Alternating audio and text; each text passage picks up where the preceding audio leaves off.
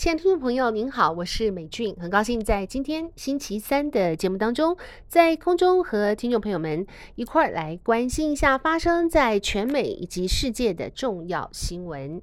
首先，我们来关心一下这则是啊、来自欧盟的新消息。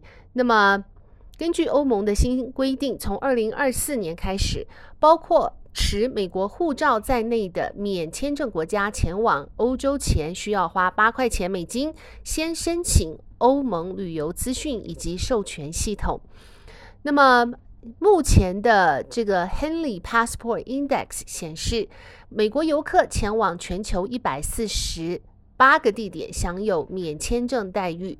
美国护照在功能最强各国护照排行中，排行榜是第八名。不过，从明年开始，欧盟将会推出新的规定了。另外，大家都很关心的就是中国外交部长秦刚，他的这个部长职务呢，呃，已经被正式免去。那么他的下落呢，依然不明。外媒今天在中国外交部例行记者会连番追问为什么秦刚会被免职，但是中国外交部的发言人毛宁始终未正面说明，甚至还访问反问记者学到了什么。美国之音报道，秦刚任职外交部长仅半年多的时间，闪电去职，引起外界各种的。猜测，今天下午的记者会上，许多外媒提出相关的问题。毛宁对此表示，关于中国外交部长的任免，新华社已经发布了消息。十四届全国人大常会第四次会议有关决定和中华人民共和国主席令表示得很清楚，建议大家查阅。我们有更多的消息。对于毛宁一再以新华社报道已经表达非常清楚为官事回应，路透社记者问道：“对我们来说还是不太清楚，他秦刚不是外交部长这件事情，为什么你觉得清楚？清楚在哪里？”路透社记者又追问：“中国政府希望外界通过秦刚最近的事情了解些什么，学到些什么？”毛宁回称：“这个取决于大家。”后来又说：“这是中国政府可以决定的吗？我们只是正常发布消息。”他还反问记者：“我能够替你问吗？你了解到什么？你学到了什么？”秦刚虽然被免去外长职务，但仍保留国务委员职务。最后被问到担任中国国务委员和外交部长权责如何划分，毛宁则说这个问题超出了他能回答的范围。好，再来看一下有关呃美国边境方面的消息。拜登政府今年五月份推出了庇护新规，经过墨西哥与其他国家非法入境美国的外籍人士向美国申请庇护的困难。难度大增。不过，庇护新规二十五号遭到加州北区联邦地方法院法官啊、呃、John Tiger 挡下，给予十四天等候拜登政府提出上诉的缓冲期。有线电视新闻网 CNN 分析，联邦法官的裁决等于是拜登政府的一大挫败。庇护新规实施以来，美墨边境非法入境人数大减。不过，联邦法官的裁决可能为代。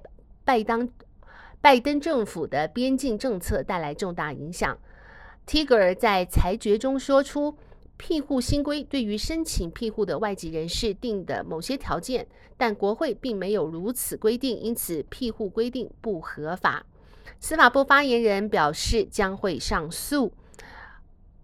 那么 Tiger 还指出，庇护新规违反联邦行政程序法。如果司法部提出上诉，全案将由联邦第九巡回法院审理。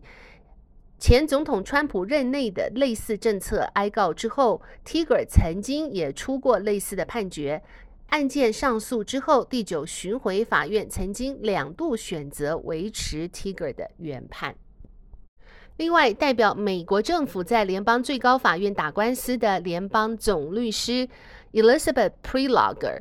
去年十月为大学平权招生措施辩护的时候，在大法官举例说明的实例是，接下来两周将在最高法院参加口头辩论的二十七名律师当中，女律师只有两人。那么 Preloger 说，男女比率如此之悬殊，可能让妇女怀疑是否能有机会在最高法院为案件辩论。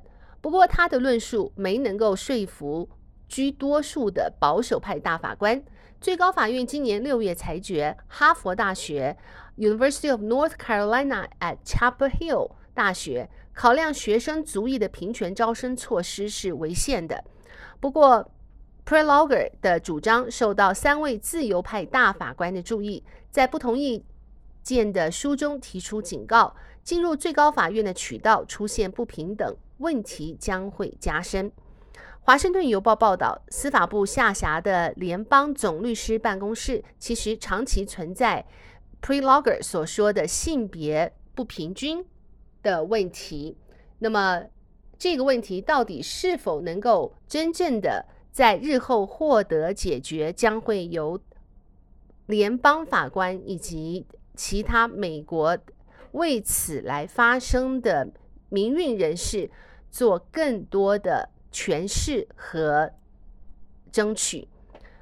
普洛格说，男女比率如此悬殊，他说没有办法说服保守派的大法官，那么将会。在日后继续致力于参与平权的活动。另外，代表多个团体的律师声称，教育部已经对哈佛大学在做出招生录取决定时，优先考虑校友和捐款大户子女的招生办法，展开了民权调查。非营利机构民权律师团体说，联邦教育部已经通知该组织，说已经针对此事正式启动民权调查。最高法院上个月就照大就大学招生使用平权措施裁定违宪后，代表拉丁美裔和其他有色种族的年轻女性权益项目的 Chica Project 新英格兰非裔社区的经济发展组织。以及大波士顿地区的拉丁裔网络等民权的组织向教育部提出申诉，指哈佛大学假借传承的名义招收新生时，独厚白人与捐款人子女，非法歧视非裔、西裔和亚裔申请人。另外，来自《华尔街日报》的报道，引述消息人士指出，TikTok 计划在八月初。推出一个新的电子商务平台，以在美国销售中国制造的商品。路透社报道，这款短影音应用程式正设法复制中国的快时尚品牌西音线和拼多多旗下的跨境电商平台 Temu 在美国的成功，并将代表中国制造商和店家负责商品的储存和运输工作。报道指出，这个。举举动适逢 TikTok 面临美国在资安方面的严格审查，目前 TikTok 尚没回应，尚未回应路透社的置评请求。再来，我们看一下美国四大人工智慧 AI 业者今天宣布成立产业组织，致力于解决 AI 尖端技术可能带来的风险。